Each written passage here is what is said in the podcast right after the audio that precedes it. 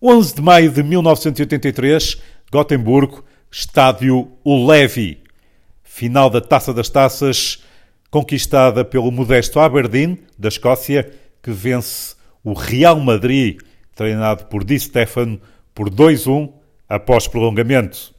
Pela primeira vez, o mundo ouve falar de Alex Ferguson, o jovem treinador do Aberdeen, que chegara ao clube em 1978 com apenas 37 anos e que conseguiria o que poucos achavam possível: romper a hegemonia dos colossos de Glasgow, Celtic e Rangers.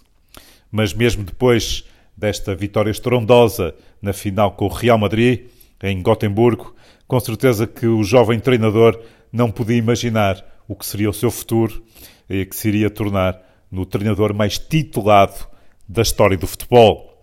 À volta de 40 grandes títulos, incluindo 13 da Premier League e duas Ligas dos Campeões. Mas neste futebol com atitude, não vamos falar dos grandes sucessos que tornaram Sir Alex Ferguson numa das mais míticas figuras do futebol mundial. A nossa história de hoje é bem mais antiga e bem mais simples, mas também muito significativa. Aconteceu cerca de 40 horas depois da final da Taça UEFA de 83, quando ao porto de Aberdeen chegou um ferry carregado de 500 adeptos escoceses vindos de Gotemburgo. Tinham saído da Escócia dois dias antes da final e chegavam dois dias depois.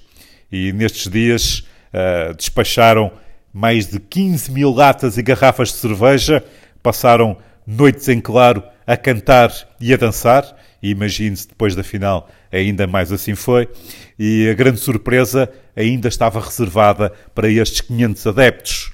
No Porto, à sua espera, estava Alex Ferguson em pessoa, com o troféu conquistado pelo Aberdeen para lhes entregar uh, a taça uh, e com eles tirar fotografias da mesma uh, e para os cumprimentar. E reza a história que não houve um único dos 500 adeptos que não apertasse a mão a Alex Ferguson e é caso para dizer como era bonito o futebol em 1983.